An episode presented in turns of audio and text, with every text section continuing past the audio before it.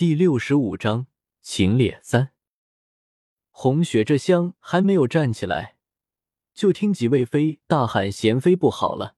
只见贤妃紧握着皇帝的手，颓然垂下，咽下了最后一气。皇帝大悲：“燕儿，你怎能就这样舍朕而去啊？”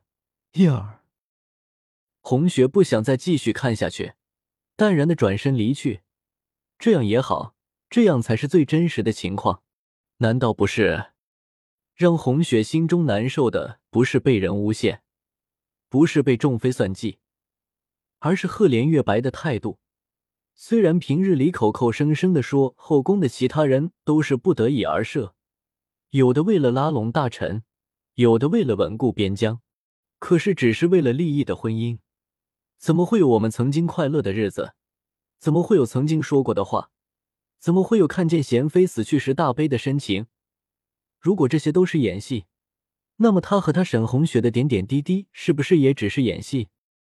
桃花简单的收拾了行囊，这才跟着红雪朝冷宫走去。这条路和墨儿一起走过，如今又走上了这条路，却早已经物是人非了。走到冷宫灰黑的大门前，红雪忽然笑了起来：“桃花，你看看。”大家都以为这凤坤宫是皇后的住所，却不知皇后的真实住所其实是在这里。你还不知道吧？之前的李皇后就是在这里死去的。主子，你笑得好吓人，都怪桃花不好。若不是桃花一时大意，主子也不会摊上这样的祸事。桃花沮丧的低着头，泫然若泣。为何哭丧着脸啊？要高兴才是。从此就不会生活在谎言里了。这个地方清幽安静，最适合抄经书了。我要为贤妃多抄几遍往生咒。不管她是被谁算计，她也只是个可怜人罢了。推开冷宫的大门，已经有两个老宫女候在里面了，被他们带到一间简陋的房间。娘娘，以后你就住这里了。房间里很是简陋，就只有几件陈旧的家具。走到卧房里一看，床上的被褥居然还是潮的。还好现在是夏季，没什么影响。这要是冬天，肯定会把人活活冻死的。红雪不由想起了李梦竹，当时只道他是个被皇帝利用了的可怜人，如今自己却步了他的后尘。这世间的事可真是有意思。若非自己来自于现代，有一定的心理承受能力，只怕就跟李梦竹一样了。临死前还在心心念念的惦记着皇帝。红雪从头上拔下一根金簪，递给那个老宫女：“两位嬷嬷莫要嫌弃，以后还要你们多多关照。这个拿去带着玩吧。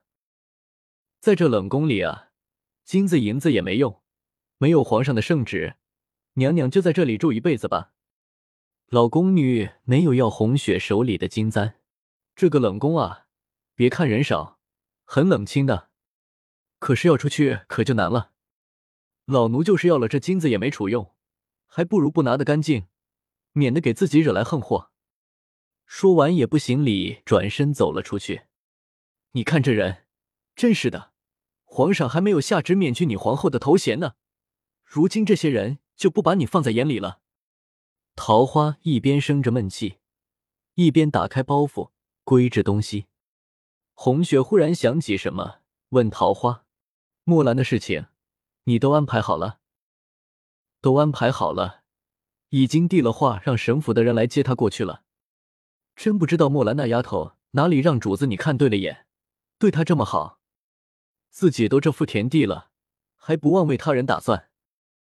墨兰还那么小，正是花一样的年纪，如果让她在这冷宫里陪着我，岂不是害了她？她本就不是宫里的宫女，干脆早早的让她出宫去，让沈岩看着她，我放心。红雪这样说着的时候，搬了凳子坐在门口，坐着看天上的云彩。一年多了，心里从来没有像现在这样静过。去留无意，看庭前花开花落，宠辱不惊，任天空云卷云舒。桃花归置好了东西，也搬了凳子坐过来。这天上什么都没有，主子怎么看看天就吟出这么妙的诗来？桃花真是佩服至极啊！你这个丫头，少来逗我开心。有这个功夫，还是赶紧把被子搬出来晒晒，不然晚上就麻烦了。主子说的话哪有不照办的道理？桃花这就去晒被子。看着桃花忙碌着晾晒被褥的身影，红雪的眼睛忽然模糊了。为什么心里会这么难受呢？不就是信错了人，不就是被人骗了一次感情吗？有什么好伤心的？可是为什么泪水就止不住？自从去年边疆归来，红雪的一颗心都被爱情和幸福沾满了。如今幸福飞走了，爱情破碎了，梦也醒了。是啊，这世间本就是痛苦的。如果哪一天感觉幸福了，那么一定不是真实的。那只是一个梦而已，只是一个梦。桃花递过来一个帕子，小姐，桃花是个小花妖，来人间以前并不知道人类的喜怒哀乐，可是桃花现在是真的替小姐伤心。小姐，如果你心里难过，你就哭出来吧。有什么好哭的？不就是一点小事吗？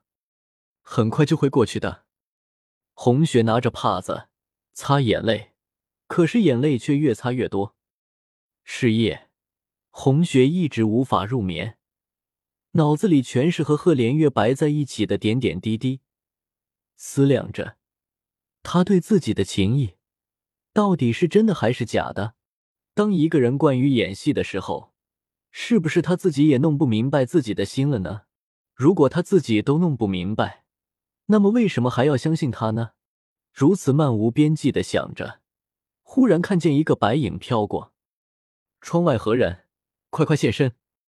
红雪掀了被子，顾不上穿鞋，赤脚走到窗口。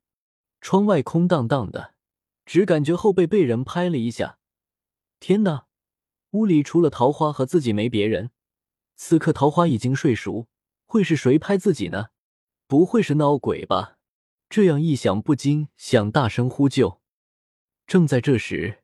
一个好听的声音响起：“不要害怕，是我。”红雪欣喜的回过头来：“忘忧公子，你终于现身了，再不用出现在我的梦里了。”你如何知道现在不是梦呢？又如何知道梦里的不是现实呢？我其实准备入你的梦去的，只是你迟迟不肯入睡，而且还心绪烦乱，我只能现身跟你一见了。忘忧公子不染尘世的模样。忽然在这冷宫里出现，显得格外的诡异。他这样个模样，这个气质的人，应该是在缥缈美丽的仙境里的。我的确已经不知道自己是在做梦，还是自己本来就是在梦里。我很累，我的心很痛，我的头快要裂开了，我睡不着，我无处可逃，怎么办呢？忘忧公子，你帮帮我好不好？只要你能帮我。让我抄多少经书，我都愿意。